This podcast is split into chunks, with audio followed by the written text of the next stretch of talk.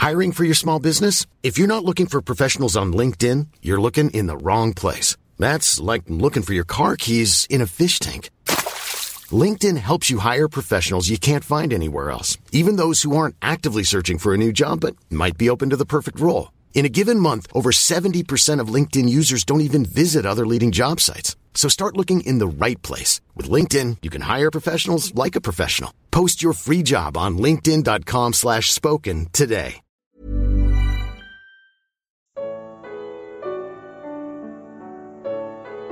O que fazer das tradições? Evangelho de Marcos. Comentário de Mari Persona. No capítulo 7 do Evangelho de Marcos, Jesus repreende os religiosos judeus por trocarem a palavra de Deus por suas tradições, e isso aconteceu também na cristandade. Hoje, os seus templos são chamados de igrejas, são decorados com objetos que nada têm a ver com a adoração cristã, que é ensinada na doutrina dos apóstolos. A definição bíblica de igreja nunca é no sentido de um edifício físico de tijolos, mas simplesmente a reunião dos crentes, tirados dentre judeus e gentios e unidos a Cristo em um só corpo. Estes são habitados pelo Espírito Santo e não possuem um presidente, um chefe ou cabeça na terra, mas somente no céu, Cristo Jesus. No ensino dos apóstolos, é o Espírito Santo quem conduz os crentes congregados, não um homem, como se costuma encontrar nas religiões cristãs criadas por homens. Nelas, nessas religiões, existem ministros, pastores, padres, dirigentes, maestros, regentes, líderes de louvor, diretores de música, etc, etc. Tudo isso extinguindo o espírito ao tentar substituí-lo, como fala em 1 Tessalonicenses 5,19. O que hoje é chamado de culto, mais se assemelha a uma palestra ou show musical, onde os diferentes dons ficam inertes, fazendo cara de paisagem. Compare-se ao que você vê nas instruções dadas na palavra de Deus para a reunião dos santos. Veja se é isso. Quando vocês se reúnem, diz a palavra de Deus, cada um de vocês tem um salmo, uma palavra de instrução, uma revelação, uma palavra em língua ou uma interpretação, tudo seja feito para a edificação da igreja. Tratando-se de profetas, falem dois ou três e os outros julguem cuidadosamente o que foi dito, pois vocês todos podem profetizar, cada um por sua vez, de forma que todos sejam instruídos e encorajados. Como em todas as congregações dos santos, permaneçam as mulheres em silêncio nas igrejas, pois não lhes é permitido falar. Antes permaneçam em submissão, como diz a lei. E se quiserem aprender alguma coisa, que perguntem a seus maridos em casa Pois é vergonhoso uma mulher falar na igreja. E se alguém pensa que é profeta ou espiritual, reconheça que o que lhes estou escrevendo é mandamento do Senhor. 1 Coríntios 14, 26 a 37. Assim deveria ser uma reunião da igreja ou assembleia, e é bem provável que você nunca tenha visto essa ordem ser obedecida nas igrejas que você visitou. Jesus desprezou a adoração dos judeus do seu tempo, dizendo: Este povo me honra com os lábios, mas o seu coração está longe de mim. Em vão me adoram, os seus ensinamentos não passam de regras ensinadas por homens. Marcos 7, de 6 a 7. O que será que ele pensa da adoração cristã atual, baseada em dogmas e tradições e não na palavra de Deus? Ao responder aos religiosos judeus, que se apegavam às regras e tradições para mudar apenas o exterior, Jesus diz: o que sai do homem é, é que o torna impuro. Pois do interior do coração dos homens vêm os maus pensamentos, as imoralidades sexuais, os roubos, os homicídios, os adultérios, as cobiças, as maldades, o engano, a devassidão, a inveja, a calúnia, a arrogância, a insensatez. Marcos 7, de 20 a 23. Quer saber identificar uma religião falsa? Pergunte como obter a salvação eterna. Se a resposta for mudança de modo de pensar e comportamento por meio de regras e costumes, essa religião só fará de você um hipócrita. Se fizer tudo o que ordenarem, você será apenas mais um dos muitos sepulcros caiados do mundo religioso, bonitos por fora, mas por dentro cheios de ossos e de todo tipo de imundície. Por fora parecem justos ao povo, mas por dentro estão cheios de hipocrisia e maldade. Mateus 23, 27 a 28. Mas se você for um bruto carcereiro, com a consciência culpada de uma vida de pecados, perguntará: Senhores, que devo fazer para ser salvo? E a resposta será a mesma que Paulo e Silas deram a um homem assim em Filipos: creia no Senhor Jesus e será salvo. Atos 16, de 30 a 31. Só isso? Não, tudo isso. Pois se você crê numa salvação que não vem de você, mas que é obra de Deus, a sua parte será apenas considerar-se incapaz e render-se a Jesus, o único que pode salvar. Ele salva para sempre e eternamente. Mas e se você for salvo assim e depois rejeitar essa decisão, perderá a salvação? Você não pode perder o que nunca teve, pois esta é a condição daqueles que só professam crer da boca para fora. Mas se tiver sido uma conversão real, Nada poderá tirar você das mãos do Pai, nem você mesmo. A salvação é uma obra de Deus no pecador, não uma obra do pecador para Deus. Se você ler Romanos, de 8, capítulo 8, versículos 30 a 31, destacando o sujeito oculto dessa, dessa passagem, você jamais ousará pensar que seja capaz de invalidar o que Deus faz.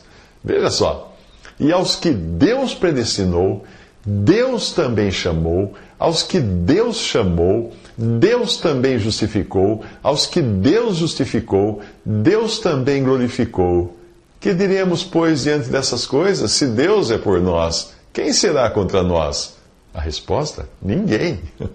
Aquele que começou boa obra em vós há de completá-la até o dia de Cristo Jesus escreve Paulo aos Filipenses, capítulo 1, versículo 6, os verdadeiros salvos.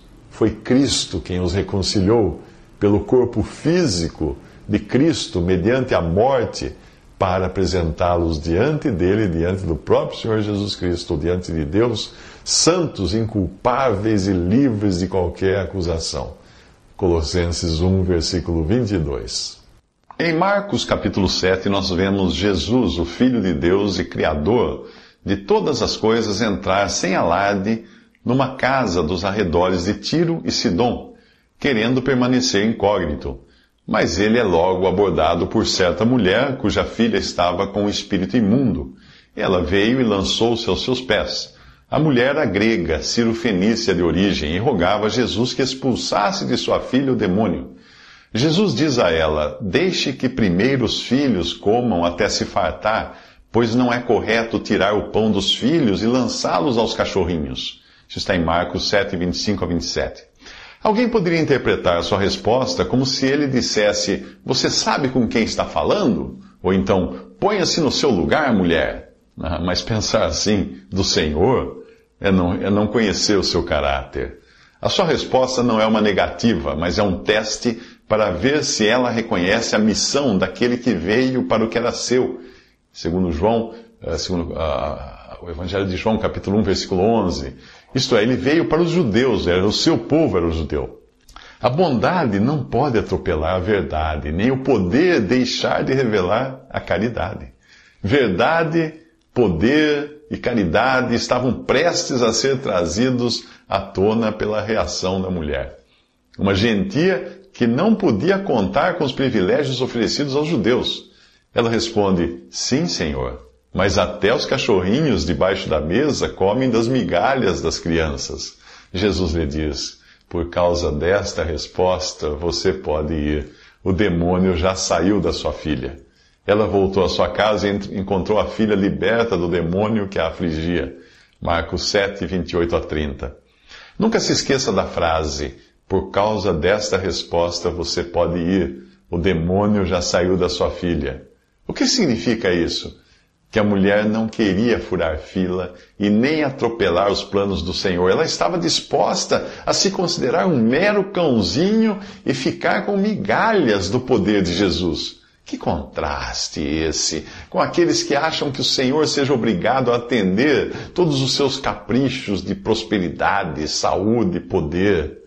Na parábola das minas, em Lucas 19, foi a opinião que o servo tinha do seu senhor que o condenou. Ele havia recebido uma mina para negociar, obter juros e ser recompensado. Porém, aguardou e se justificou dizendo: Tive medo, porque és um homem severo, tiras o que não puseste, colhes o que não semeaste. O mau conceito que o servo tinha de seu senhor e não de si mesmo, como a mulher Ciro Fenícia, foi o que o condenou. Eu o julgarei pelas suas próprias palavras, servo mau, diz o Senhor dele em Lucas 19, 21 a 22. E você, de que modo você se aproxima do Filho de Deus? O que vocês pensam a respeito do Cristo? Pergunta Jesus aos discípulos em Mateus 22, 42. Na região de Decápolis, onde Jesus já havia libertado dois processos de demônios, algumas pessoas lhe trouxeram um homem que era surdo e mal podia falar, suplicando que lhe impusesse as mãos. Isso está em Marcos 7, 31 a 32. Esse homem sou eu, esse homem é você, que nascemos surdos aos apelos de Deus e incapazes de confessar a nossa necessidade de salvação. Na carta aos Romanos, Paulo começa indicando assim o caminho da salvação.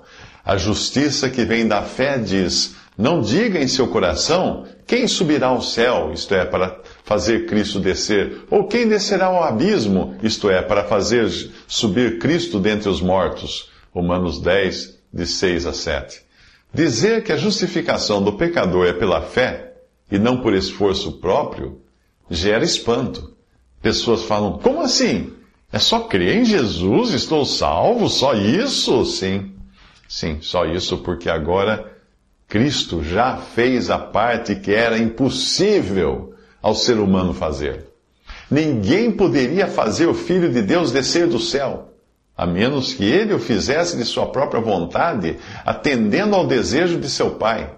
Quando Cristo veio ao mundo, disse: Sacrifício e oferta não quiseste, mas um corpo me preparaste. De holocaustos e ofertas pelo pecado não te agradaste. Então eu disse: Aqui estou. No livro está escrito a meu respeito. Vim para fazer a tua vontade, ó Deus. Hebreus 10, de 5 a 7. O único sacrifício pelo pecado que poderia agradar a Deus devia ser originalmente puro e sem mácula, como o seu próprio filho que é também o verbo da criação. Mas para morrer e ressuscitar, Jesus precisava de que um corpo humano lhe fosse preparado. E foi assim que ele desceu do céu para ter um corpo concebido pelo Espírito Santo no ventre de Maria. Um homem que desejava fundar uma religião pediu a um amigo uma sugestão, e o amigo, que era cristão, sugeriu: por que você não experimenta morrer e ressuscitar? Qualquer religião que não inclua o sacrifício de um inocente imaculado morrendo no lugar do pecador e depois ressuscitando, não tem qualquer valor.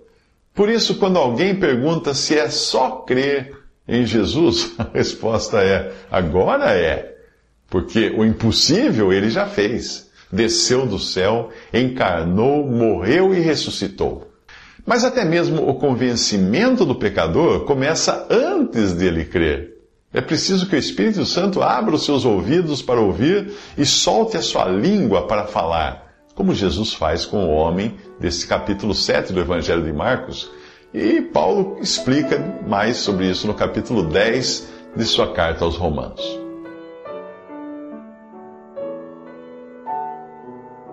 Visite respondi.com.br. Visite também 3minutos.net.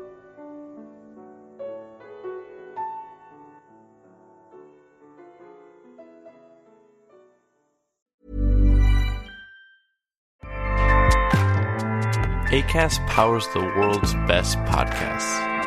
Here's a show that we recommend.